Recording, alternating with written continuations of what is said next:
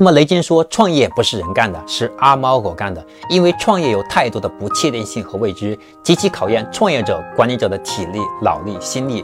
如何提升管理者的管理能力呢？可以从以下七个维度进行塑造。第一个是高能维度。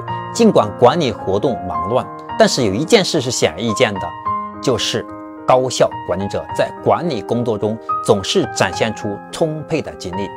所以呢，管理绝不是懒汉们的差事。第二是反思维度，高效的管理者总是善于反思。我们要知道怎样从个人的经验中去学习，怎么通过看书总结出更多的方法来解决问题。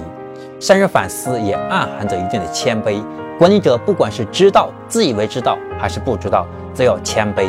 大多数管理活动都是忙乱的，所以我们要经常去后退一步，学会深度反思。第三是分析维度，依靠分析来寻找有效的管理方法。第四个渗透维度，所有管理者都是在自己的世界和他人的世界的边缘上工作，要经常跨越这些边缘，进入到其他文化、其他组织、自己组织中的其他职能。但最重要的是了解他人的思想，以求深入到他们的世界。管理者自己要永无止境的探索，这其实就是我们的练达思维。第五个是协作维度，协作可以让管理者实现信息通畅。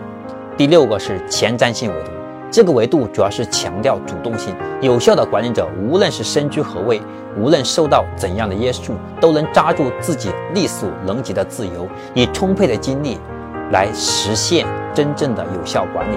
第七个是整合维度，前面提到的反思、分析维度等等，这些维度都需要一边注入个人能量。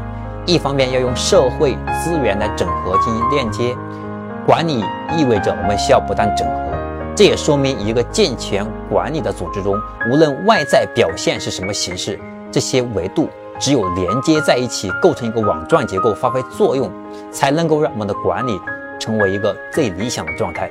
我是江开成，欢迎关注江开成商业课，带你走进深度思考的世界。我们下一个视频再见。点加号，点红心，点箭头。